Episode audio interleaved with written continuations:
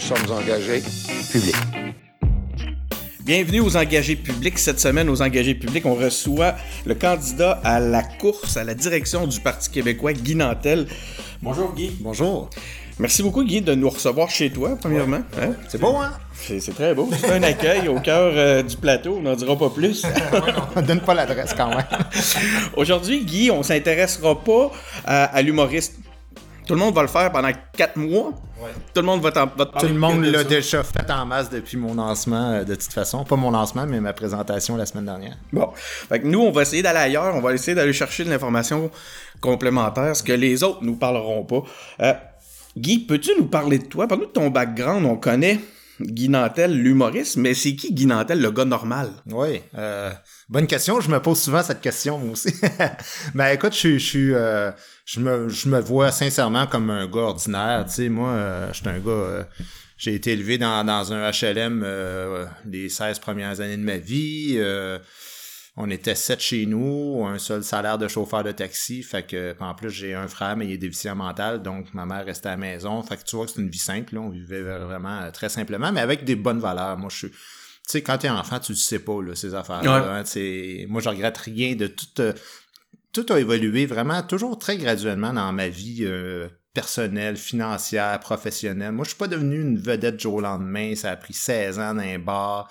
Euh, tu sais, je, je- je suis parti en appartement, j'avais rien, là, mais vraiment rien, euh, à part un frigidaire et un lit, là, mais je veux dire, ça faisait dur. Puis, on dirait comme ça, de, de gagner les choses petit à petit, ça te fait, ça te fait voir la réalité euh, que vivent la plupart des gens, dans, en tout cas, peut-être pas la plupart, mais en tout cas, certainement un grand nombre de personnes. Euh, je m'intéresse à tout. Tu sais, moi, euh, j'ai même écrit pour ma, ma, fille une encyclopédie en, en 12 volumes. Là. En fait, je suis rendu à 13. Mais, sur toutes sortes d'affaires que je veux qu'elle sache. Que je me dis, c'est important qu'une personne qui vit au Québec en 2020 sache ces affaires-là. Fait que j'ai écrit plein de dossiers, plein de documents.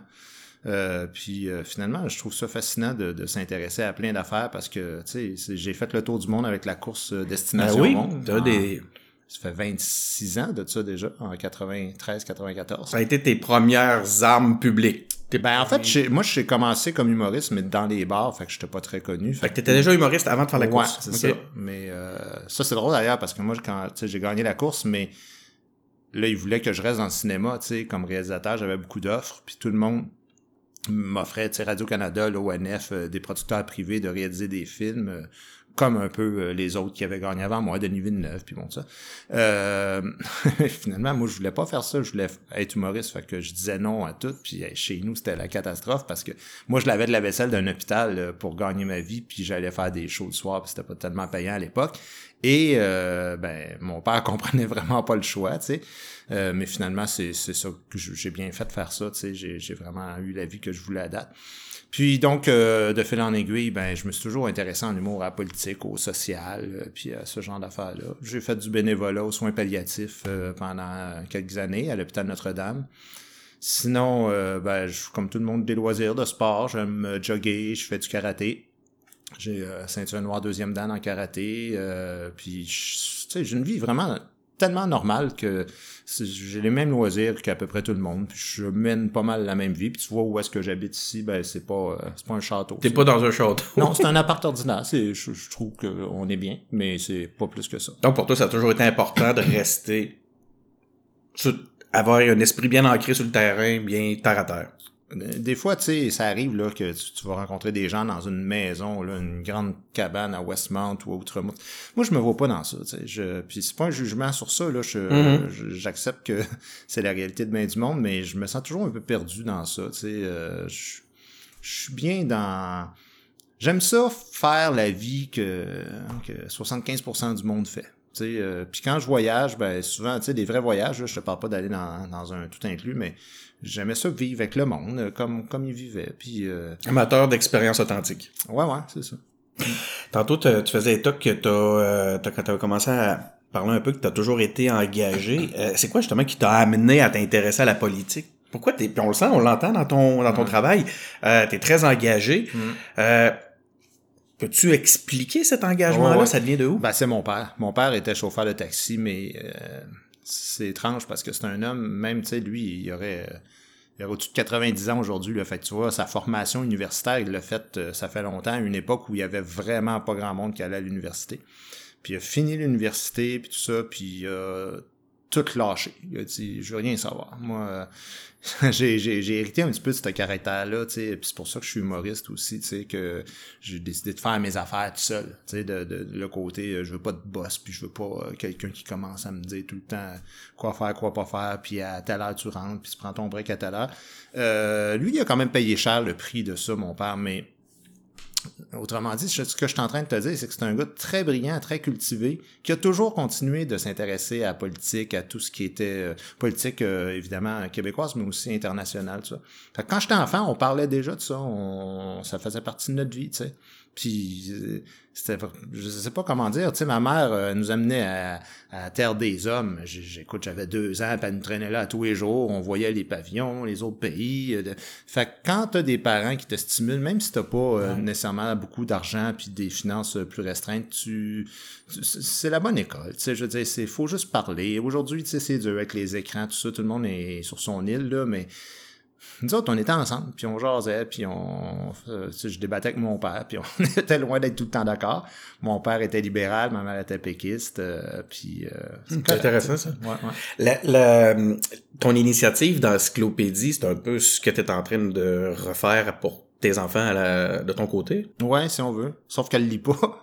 mais... il va sûrement avoir un jour où elle va tomber dessus. C'est ce que je me dis. Il faut pas forcer les choses, mais euh, non, mais de toute façon, ça a été un super exercice pour moi. Là, j'ai fait, euh, c'est sur des années, hein, j'ai fait ça sur dix ans.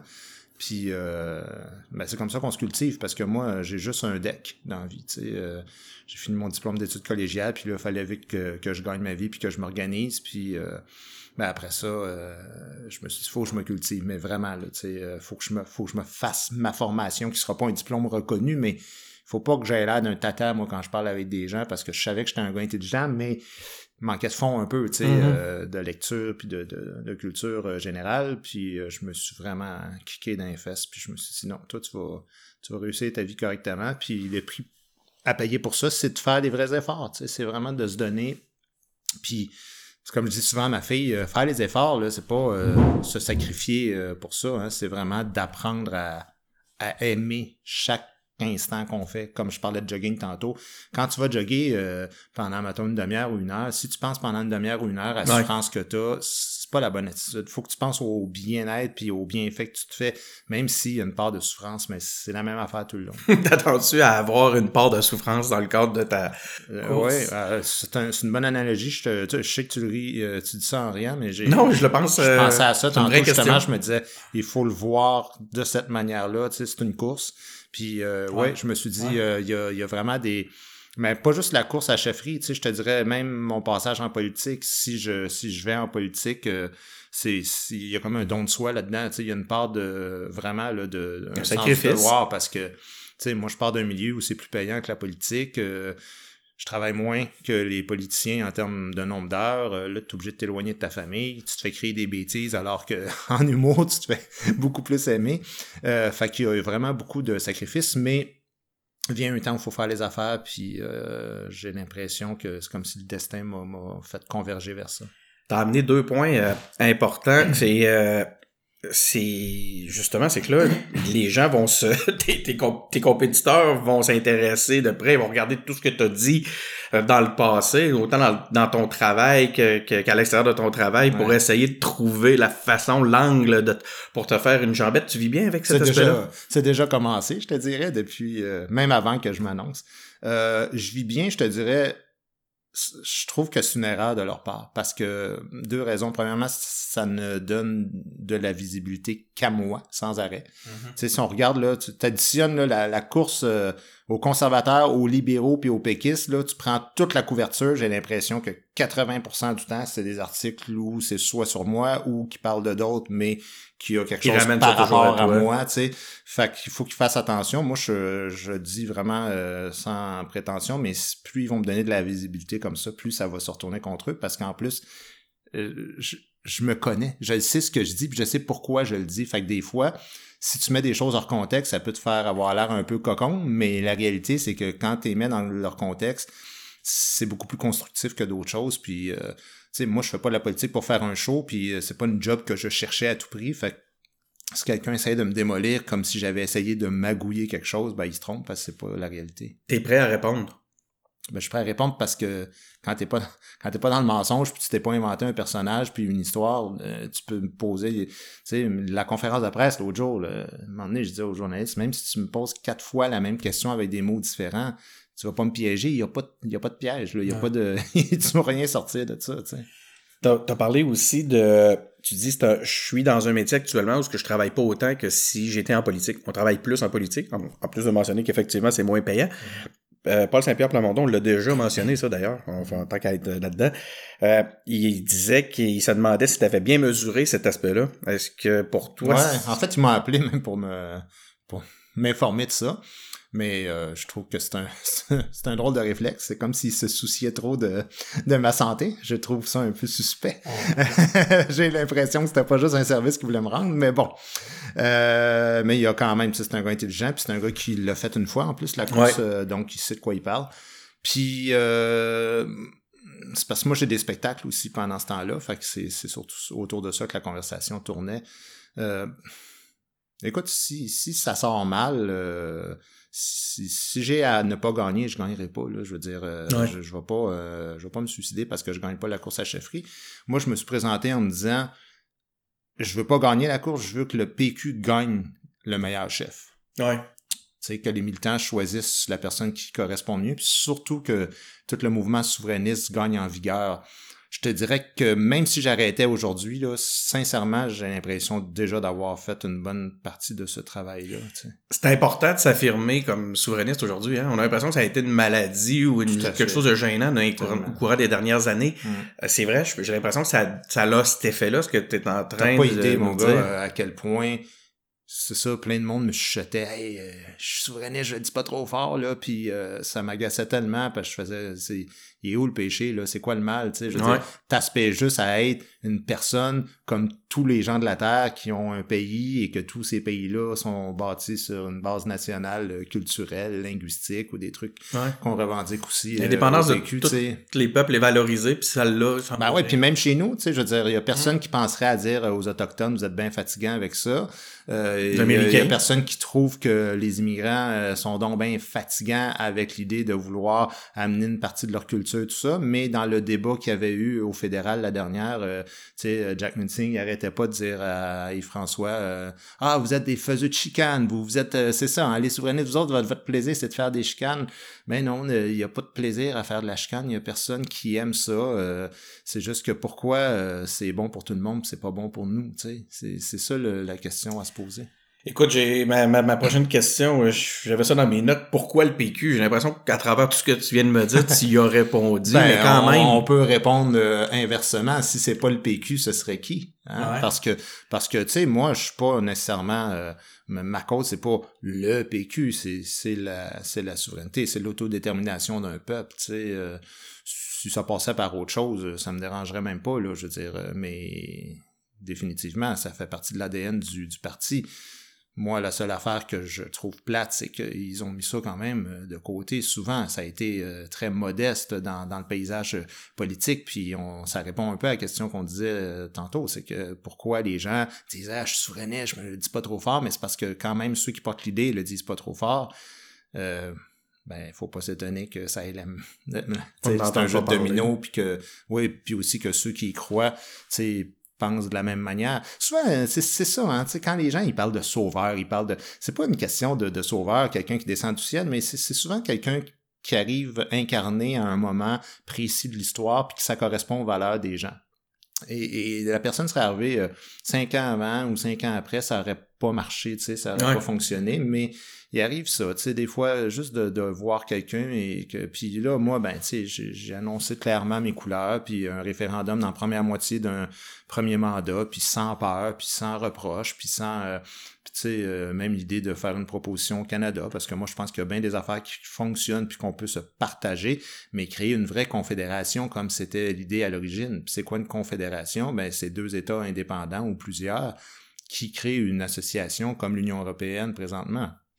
Alors si euh, pour une question X, euh, on trouve que c'est une meilleure idée d'avoir une monnaie commune ou euh, les chemins de fer ou peu importe l'armée ou quoi que ce soit Mhm. de manière commune, ben écoute, on, on, le fera si ça arrange tout le monde puis qu'on peut avoir des ententes économiques puis un partenariat. L'idée c'est pas d'être contre le Canada, l'idée c'est juste de dire gars, c'est un peu comme partir en appartement, tu sais quand tu pars en appartement, t'ailles pas tes parents, tu t'en vas chez vous, puis tu fais ta maison puis tout ça, puis peut-être que vient un temps où à un moment donné tu là tu tu, rachètes une maison familiale avec tes vieux parents, mais euh, le rapport de force est plus le même. C'est-à-dire que c'est on, on, est chez nous, tu sais.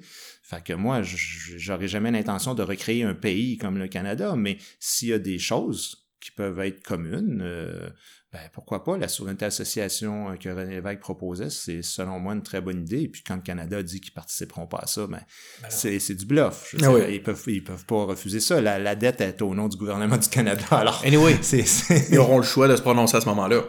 Ouais, mais bon, c'est un, un jeu, mais il faut quand même qu'ils passent sur le territoire québécois pour euh, entrer et sortir. Euh, sais, toutes les richesses qui sont euh, de, des rocheuses jusqu'au maritime. Là. La, voie maritime, la voie maritime du Saint-Laurent devient notre territoire, nos eaux nationales. Euh, ils n'ont pas le choix de, de négocier, de s'asseoir, puis d'agir de, manière mature, puis euh, comme n'importe quel pays. Puis c'est sûr qu'un divorce, ça crée des, des, petites frictions au début, mais gars, ce qui est arrivé en Tchécoslovaquie, ben ça s'est avéré être une bonne décision, puis c'est maintenant les deux meilleurs partenaires de toute l'Union européenne, hein, euh, la République tchèque puis la Slovaquie, s'entendent très bien. Quand un président est élu, première visite officielle qu'il fait, il va dans l'autre pays euh, voisin, puis euh, une très bonne entente. C'est juste qu'ils ont réalisé qu'ils parlaient pas euh, tout à fait la même langue, qu'ils avaient pas tout à fait les mêmes valeurs, le même héritage culturel. Et voilà. C'est ça qu'ils ont décidé de faire. Ça, c'est le réveil de ma fille qui vient de sonner. Pas, je sais pas pourquoi. Ah, Est-ce qu'on a besoin de s'en occuper? Non, on poursuit. Parfait. Même pas de montage. Je m'occupe même pas de ma fille, tant je vais m'occuper de son réveil. OK. Tu on, on, le sent que t'aimes les Québécois euh, à travers tout ton, ton travail encore une fois. Puis tu sais, je t'avais dit qu'on n'en parlerait pas, finalement je te parle juste de ça, mais non, non, on le sent que tu euh, on, on, le sent que t'aimes les Québécois. Puis euh, ce que je me demandais, c'est à travers toutes tes tournées, parce que t'as cette chance-là dans ton travail de faire le tour du Québec. Tu as eu la chance de le faire même, j'imagine, plusieurs fois. Mm-hmm. Qu'est-ce que t'as appris au contact des Québécois? Dans les régions, entre autres, et même? Ben en fait. Moi, c'est une phrase que je dis dans, dans, dans le spectacle à la fin. Je dis ça va faire l'autoflagellation des Québécois. Je, je trouve qu'on a cette facilité-là, cette faculté à, à se trouver euh, donc ben pas bon, puis donc ben pas fin, puis donc... Tu sais, je dis, on est un des peuples les plus accueillants de toute l'histoire de l'humanité. Mm. Partout où je passe, moi, là, c'est, c'est la porte ouverte. Puis souvent, là, je te dis, ça, ça finit même chez le monde, là. Puis c'est des gens que tu connaissais pas. Euh, tu sais, tu finis le show, tu genre avec des gens. Puis c'est, absolument fascinant comment on, est un peuple ouvert puis un peuple accueillant. Mais on a beaucoup de difficultés à, à s'affirmer, à aller jusqu'au bout de, de, d'un projet. C'est-à-dire qu'on Hein, on, a cette tendance-là à dire euh, ben écoute, je, je veux pas trop déranger, puis on n'aime pas la chicane, puis on aime le consensus beaucoup au Québec. Et ça, c'est assez répandu, je trouve. Puis à un moment donné, prendre sa place dans la vie, c'est pas être contre quelqu'un d'autre. Au contraire, plus tu te respectes toi-même, plus tu t'épanouis toi-même, plus tu es en, t'es en paix, puis tu es bien avec d'autres. Puis tu sais, les Québécois, c'est aussi les immigrants qui vivent ici, c'est les anglophones qui vivent ici, c'est tout le monde, tu sais. Puis moi, c'est ça que je souhaiterais, c'est pas juste de faire un pays Mm-hmm. que le référendum passe sa fesse, c'est de faire en sorte qu'on trouve un terrain d'entente pour que tout... Parce que tout le monde y gagne, tu sais. Je veux dire, la discrimination, elle se fait sur une base territoriale. C'est vraiment le système fédéral le problème. Mais c'est pas les anglophones ou c'est pas les immigrants ou... Mais souvent, on met la faute ces immigrants ou ces anglophones, mais le vrai problème, c'est nous autres. On comprend pas notre place, on s'affirme pas. Mais dans la vie, euh, t'as ce que tu négocies, t'as pas ce que tu mérites. Donc, ce que tu souhaites aux, aux Québécois, c'est cette capacité-là à s'affirmer. Mais absolument, c'est comme ça que tu t'épanouis dans la vie, c'est en disant qui tu es, qu'est-ce qui te plaît, qu'est-ce qui te plaît pas. Puis pas dans la colère, dans, dans l'affirmation de soi, de, de dire bienvenue à tous, mais il y a quelques règles de base à respecter si tu veux venir vivre ici. Puis euh, c'est ça, c'est, un pays euh, avec une langue nationale qui est le français, euh, tout en respectant les droits euh, acquis euh, par euh, les anglophones, là, de, de, de continuer à servir puis tout ça dans, dans leur langue. Là, parce que souvent, il y a cette crainte-là de leur part de si vous faites un pays, ben là, ça va être juste unilingue français, puis là, on va se faire barouetter, mais pas du tout, en tout cas pas avec moi comme chef, là, comme premier ministre, pas ça qui va se passer. Euh, puis ensuite, ben, toutes, toutes les, les, valeurs de base, le respect euh, des minorités sexuelles, euh, de l'égalité homme-femme, euh, de l'environnement et tout ça. Tu, euh, tantôt, tu faisais état, tu disais qu'il y a un timing, en gros, là, ce que tu me disais, c'est le timing souvent est important. Euh. J'ai le goût de te poser la question, pourquoi toi, pourquoi maintenant, comme chef du Parti québécois? Ben, euh, pourquoi moi, ça, ce sera aux gens de décider. Moi, euh, tout ce que je peux dire, c'est que, sais, je suis un gars très affirmé dans la vie, puis si j'étais arrivé au moment où ils ont élu Jean-François euh, Lisée, qui lui proposait un référendum euh, dans le deuxième mandat, tout ça, ben visiblement, j'aurais plus été reçu un peu comme Martine Ouellette, probablement, tu sais, Ouais. euh, qui a eu genre 17% du vote, là, ça, ça a été euh, difficile, donc... quand on parle de timing, c'est ça, là, c'est qu'il y a eu cet échec-là, puis il y a eu l'échec aux dernières élections, là, tu sais, le, le- bon, fait qu'il y a tout ce timing-là, mais il y a aussi la montée ensuite de la CAQ, du nationalisme, euh, le Bloc québécois, donc c'est sur le plan euh, politique, il s'est passé quand même beaucoup de choses depuis quelques années qui font qu'un gars comme moi a plus sa place. Maintenant aussi, euh, ben c'est une première, tu sais, un gars qui est très connu, mais pas politicien, tu sais, je pense pas qu'on a vu ça avant, là, qui arrive en, comme ça euh, sur la scène politique. Et en Pierre Carl? tu- Ah, ben, t'as bien raison. Mais Pierre Carl était quand même dans le parti avec euh, Pauline Marois. Ouais, c'est vrai, il était élu avant. Mais, mais c'est vrai qu'il n'y avait pas une euh, si grande expérience de politicien, mais en tout cas, quelqu'un qui arrive directement à chefferie sans même avoir fait de politique, mais qui par contre euh, jouit d'une certaine notoriété, puis surtout d'une euh, d'une bonne connexion avec le, le peuple, tu sais, avec le public, ben ça peut s'avérer être une bonne une bonne affaire pour le parti parce qu'en plus je connais pas moi les chicanes puis des, des puis ça m'intéresse même pas Ouais. honnêtement moi il y a du monde des fois que Ah, je vais te compter un test je fais, regarde, je- dans mon métier d'humoriste j'ai tellement de mémérage de même que j'ai pas besoin d'en entendre plus Euh, moi je suis le gars qui va essayer de faire de l'unité dans le parti mais aussi euh, dans toute la société comme je disais tantôt euh, québécoise là. Euh, il est vraiment temps qu'on se déniaise puis en plus ben c'est ça pour moi il, il commence à être minuit moins une. Il y a des statistiques qui disent qu'on va être deux tiers de, de francophones au Québec euh, en 2035 là. C'est des statistiques de Statistique Canada en plus c'est pas moi qui les invente.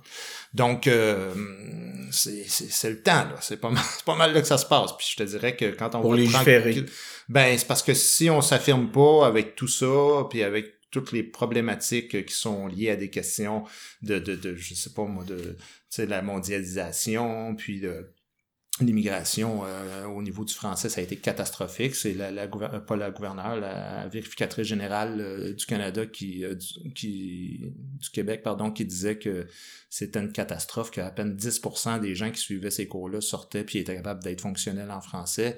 Là, il est vraiment temps qu'on bâtisse un État puis qu'on dise bon, là voici qui on est, comment ça marche, puis on va régler ça une fois pour toutes parce qu'on est on est rien, on est on est ni un pays, mais on n'est pas non plus une province parce qu'on l'a pas signé cette constitution là.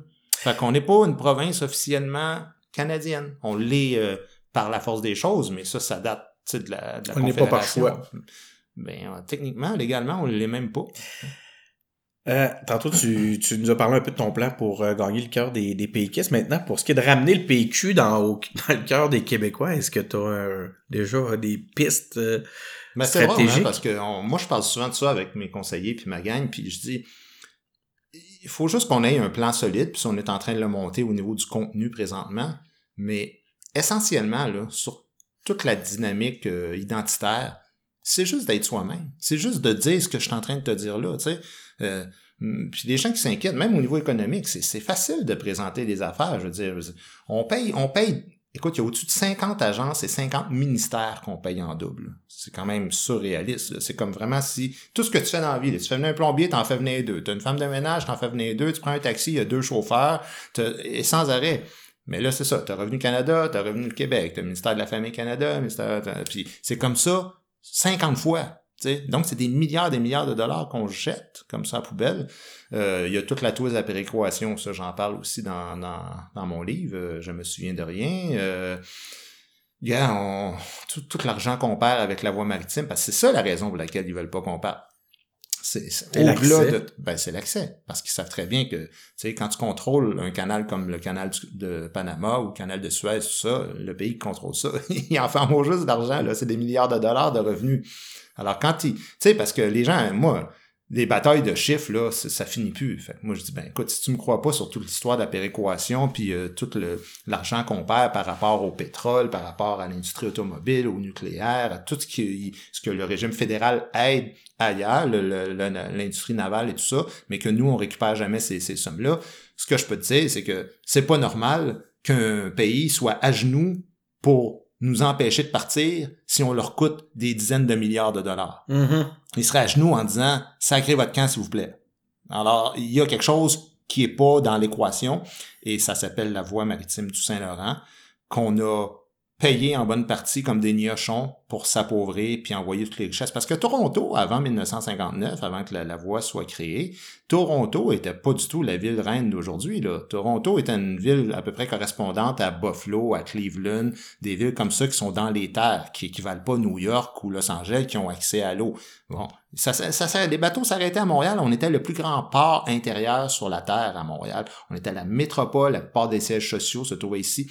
Et depuis 1960, ça a été la dégringolade totale au niveau économique. Mais tenez-vous pas, on a payé pour s'appauvrir. Puis c'est comme ça qu'on fait les choses. Donc, une stratégie basée sur le rappel des faits. Ben, c'est important parce que si on comprend pas d'où on vient, ben après, on sait pas où on s'en va. Hein? Mhm. Mais il y en a euh, qui le savent. Alors, ils Mais c'est une phrase qu'on dit des fois, puis Non, non, mais c'est une dans réalité. le contexte que tu Puis, nous l'amènes. puis euh, moi, je trouve ça même important de reculer, tu sais, en 1840, avec la dette de l'Ontario qui était dix fois plus élevée que le Québec. C'est comme ça qu'ils ont fait le Canada uni. Ils se sont dit, on va forcer les, les Québécois. on a unifié la dette. Comme ça, on va avoir une dette 50-50. Puis nous autres, en, tata, ben, on l'a fait, tu sais, mais on n'avait pas bien le choix, hein, c'est eux autres les boss. Fait que, on est embarqué là-dedans. Puis ensuite, 1867, la Confédération, ben, ça, c'était pour euh, que toutes les autres provinces se joignent à nous autres. Alors, la condition, c'était de développer le territoire, particulièrement le chemin de fer. Qui, qui a payé? C'était c'était particulièrement la province qui était la plus riche et la plus nombreuse. Ben, c'était nous autres. Fait que quand on me parle de péréquation aujourd'hui, je dis excusez-moi là, mais vous pognez juste un petit morceau de la patente qui elle-même cette patente-là est un petit morceau de l'histoire. Fait que mais tu peux être sûr d'une chose, c'est que si on met la main sur la voie maritime du Saint-Laurent, tu vas voir euh, que si on trouvait ça dur, l'idée de pas pouvoir passer un pipeline pour le pétrole, ils vont trouver ça mauditement dur que tout ce qui doit sortir du Canada doit passer sur le territoire. Puis c'est pas juste la voie maritime, c'est les routes aussi. Les routes, là, moi je fais de la route tout le temps. Ben, les camions qui viennent de toutes les provinces, je, ne vois que ça, là, ces autoroutes. Mais ça leur coûte rien. hein. Mais pourtant, quand ces routes-là se défoncent ou tout ça, qui paye pour ça? Ben, c'est les Québécois qui payent pour ça. Mais nous, on va pas détruire les routes dans les autres provinces. Parce qu'on fait de la business avec les États-Unis, nous autres surtout. Nos exportations. Fait qu'il y a tellement de choses à comprendre que si les gens veulent pas les entendre, ben ce sera ça. On restera canadien, puis euh, on sera pas euh, nécessairement dans la grande misère, comme euh, l'autre jour euh, Patrick Lagacé nous disait. On n'est pas en prison, on n'est pas en prison. L'idée c'est pas d'être en prison ou pas en prison. C'est que si t'as pas ta juste part de ce que tu vaux vraiment, puis de ce que t'envoies vraiment comme argent, ben c'est un peu comme si euh, tu vas t'acheter une paire de mitaines, à coûte 5 pièces, mais dans le fond, ben, t'as donné un 20 puis il t'a redonné un 10, tu sais, ben, tu dis, Hein, t'es pas mort, t'as juste perdu 5 pièces, mais c'est pas le fun. La juste part de ce qu'on vaut. De Je trouve ça intéressant. ce qu'on vaut et du travail qu'on a fait pour ce pays-là. Parce que, on, tu sais, euh, moi, quand je vois Justin Trudeau dire, ah, ben, c'est un pays qui a pas de culture, c'est un pays qui a pas d'origine, c'est un pays qui a pas de, euh, excuse-moi, premièrement, ce pays-là, il a été créé en français. Hein? Il y en a une culture. Le Canada, c'est français au départ. Hein? C'est ensuite les Anglais sont arrivés. Et deuxièmement, la construction de ce pays-là, ben à partir des explorateurs francophones jusqu'à une histoire toute récente, euh, ben tu sais quand on parle du pétrole albertain, je suis désolé, mais le pétrole est peut-être en dessous du sol albertain, mais l'extraction elle se fait avec l'argent de tous les Canadiens, euh, dont 22% de ce qui nous sort des poches. Euh, la gendarmerie royale du Canada qui sert de police provinciale dans plein de provinces, euh, sauf l'Ontario peut-être, euh, ben euh, nous on la paye à 20% alors qu'on la voit jamais ici. Les parcs du Canada, on n'a même pas un demi de 1% des parcs, même pas 1% là, en, termes de superficie. On en a 3 sur 47, puis on n'a même pas 1%, mais on paye 22% de l'entretien de tous les parcs nationaux, et c'est comme ça pour toutes les dépenses fédérales. On n'a jamais, tu sais, la, la, la, la transcanadienne, là, on a à peu près 8% de la surface de la transcanadienne au Québec. On paye 22%. On a deux aéroports sur 21, les aéroports nationaux. Mais ça, c'est 10%, mais pourtant, on paye encore 22%. Ça, c'est des gens, ils voient pas tout ça. Mais il faut l'expliquer. Donc, c'est ramener l'éducation au cœur d'une stratégie pour que les Québécois embarquent dans le... Ben, ben, c'est parce qu'il faut toujours nous autres allier le- l'eau et le feu, hein, parce que si tu parles juste d'émotion, de nationalisme, ben là t'en as qui font comme Ah, c'est vide de sens, tu parles jamais d'économie. Mais là tu parles d'économie, ils font comme oui, mais là c'est un discours froid. Puis à un moment donné, ça prend quoi de plus que de dire Mhm. on n'a pas la même origine, on n'est pas le même peuple à la base. On on n'a pas, pas les mêmes choisi. intérêts. Ouais, on n'a pas choisi, on n'a pas... euh, puis, puis finalement, ben, c'est une cour suprême d'un autre pays avec une reine qui est à 5500 km d'ici, qui est comme chef d'État. Euh, C'est c'est ça qui nous dirige ultimement. Fait que il y, a- il y a des choix à faire. C'est quoi tes, euh, tes propositions fortes pour les péquistes pendant la course à la chefferie? Ben, je te parlerai pas de contenu parce que je suis là-dedans présentement. travailles là-dessus actuellement avec ton ça. équipe? Fait que- puis de Mhm. toute façon, tant qu'on n'a pas fait le lancement, on, on a souvent des demandes d'entrevue par rapport à ça. Fait qu'on on, on les refuse. Tu vas dévoiler ton, ton Ben programme. oui, au- c'est ça. On a une plateforme qui va venir. Fait que je peux pas, euh, je peux pas aller là-dedans présentement. Puis pour 2022, ben, à ce moment-là, c'est vraiment de remettre l'indépendance au cœur du, du discours. Ce sera toujours ça. Si, euh, tu sais, moi, si j'avais la certitude que ce- cette question-là, c'est mort et enterré, je, je, je serais jamais, là, je ne Ouais. serais pas présenté là.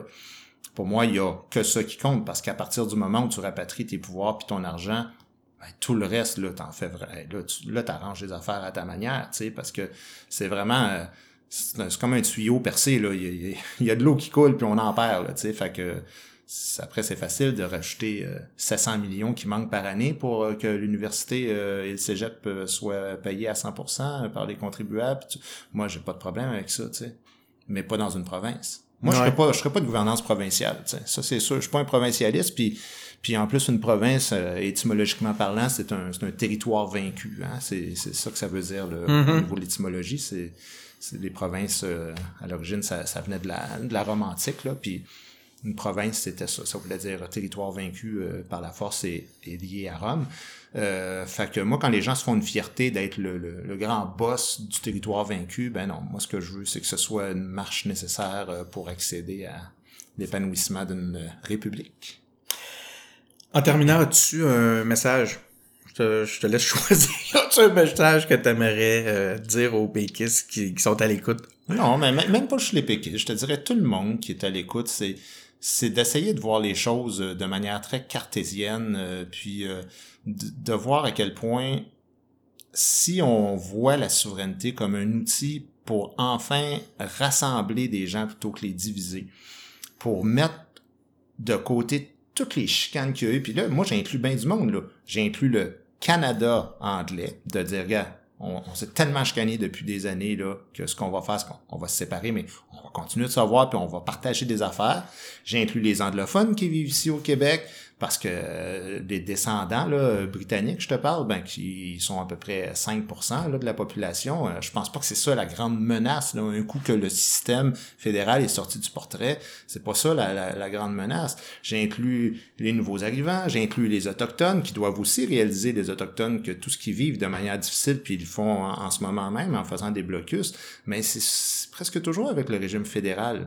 Les pensionnats, c'était le régime fédéral, la, loi des Indiens, euh, les réserves euh, qui étaient considérées comme comme des comme des mineurs euh, qui peuvent même pas s'acheter une maison parce que les territoires euh, autochtones appartiennent à la reine, ils appartiennent pas aux autochtones, ce que bien des gens savent pas, mais une réserve indienne, ça appartient pas aux Indiens, ça appartient à la reine d'Angleterre, puis ils peuvent pas se construire de maison, mais il faut qu'ils fassent une dérogation au ministère des Affaires indiennes pour faire ça, tu sais. Donc, moi, tout ce que je veux dire au monde, c'est que il faut recommencer tout ça. Faut, faut, faut refaire un nouveau pays, une nouvelle constitution. Et, et vous allez voir, là, c'est votre chance. C'est une fois dans la vie, là, qu'on se dit, là, là, on bâtit quelque chose de grandiose. Puis pas juste pour vos enfants, vos arrière-petits-enfants. Tout le monde, on va, on va vivre une aventure extraordinaire, mais faut le décider. Puis il faut arrêter de, de, de mettre sa frustration sur les autres, puis dire Ah, c'est à cause de ci, c'est à cause de ça. S'il n'y a pas eu de souveraineté jusqu'à date, c'est peut-être parce qu'il n'y a pas eu beaucoup de monde capable de vendre l'idée ou d'en parler ou tout ça, mais c'est aussi parce que le peuple a fait dans ses culottes bien souvent, puis que là, c'est le moment de choisir, parce que viendra un temps où il y aura un, un basculement euh, et qu'on on sera plus assez nombreux pour le faire. On va, on, le, le plan de Pierre-Éliott Trudeau aura fonctionné, puis on sera éventuellement presque assimilé. Tu sais. J'ai envie de te poser une dernière question. À ce moment-là, est-ce que la motivation ne sera pas plus une peur qu'un désir d'émancipation? Rendu Ben, que de la façon que tu nous... Moi, je te dis, tu sais, je veux, non, je, je veux La pas. peur je de disparaître versus Ben, le- c'est-à-dire que c'est c'est statistique, hein. C'est pas moi qui l'invente. Je veux dire, euh, si tu recules d'il y a à peu près, euh, tu sais, un, un siècle, peut-être un peu plus, on, on, on était euh, quasiment à 50% du Canada. là. Puis là, on est rendu 22% du Canada. Et tranquillement, on s'en va vers le 15% du Canada. Mais comprends-tu que... On n'aura plus cette Euh, force-là À un nécessaire. moment donné, c'est ça. c'est- pour créer quelque chose qui nous ressemble. là. C'est pas... Il y a personne qui va euh, nous faire mal physiquement, là, puis c'est pas, c'est pas une guerre euh, comme ça, mais c'est juste que viendra un temps où t'auras pu le... C'est un peu comme les peuples autochtones, politique. dans le fond. C'est que ils, ils sont ils sont 100 000 divisés en, en 11 euh, nations. Ben, donc, euh, chaque nation est en moyenne à 8, 10 000, 12 000 personnes difficile, tu peux plus créer un pays à partir de là, tu peux Mhm. plus euh, et là ben tu deviens euh, une société un peu mise de côté à moins de d'avoir quelqu'un euh, qui, qui t'aide beaucoup euh, volontairement mais ce qui est rarement le cas dans dans l'humanité. Euh, pour se joindre à l'équipe Nantel, on fait quoi? On écrit où? On fait... Euh, c'est le temps de... de, de, de- ouais, pour en ceux qui fait, auront parce envie suite à l'écoute. Mon dieu, je sais pas si tu peux mettre un lien euh, qu'on pourrait te donner euh, sur ta Ben, page. je pourrais que- mettre un lien ou sinon, euh, est-ce qu'on peut t'écrire sur ton ta page? Là, tu peux pas utiliser, j'imagine, ta page d'artiste dans ce Ben, en contexte-là? fait, je Ou peux, t'as pas mais je préférerais te donner le lien parce que c'est, ce serait peut-être plus la vraie fa- façon de fonctionner parce qu'il y a un lien politique, mais je, je l'ai pas Là, tu l'as, cœur. tu l'as pas Non, il actuellement? aurait fallu que tu me dises ça. Euh, non, non, c'est parce que moi, je fais un copier-coller à chaque Bon, fois ben, que quelqu'un me demande, mais on- je sais pas c'est quoi exactement euh, le, le lien. Tu, tu me l'enverras puis je vais le mettre dans mes euh, dans les différentes Parfait. communica- dans les différentes communications qu'on va faire. Je te remercie beaucoup, Guy. Ben, grand plaisir, c'était bien intéressant. Donc, euh, si vous avez aimé euh, cette entrevue, il va y en avoir plusieurs autres. On rencontre tous les, les, les candidats pour euh, la course à la direction. Euh, restez à l'écoute. Donc, merci d'avoir été présent. Vous pouvez nous écouter sur Spotify, sur Apple Podcast, Google Podcast. Vous pouvez nous visiter sur notre site web engagépublic.com et aussi même venir laisser un commentaire sur euh, la, la page Facebook des engagés publics. Puis si euh, vous cherchez les, les, les, les données pour les informations pour rejoindre Guy, ça va nous faire plaisir de, de vous les transmettre. Donc, euh, merci beaucoup.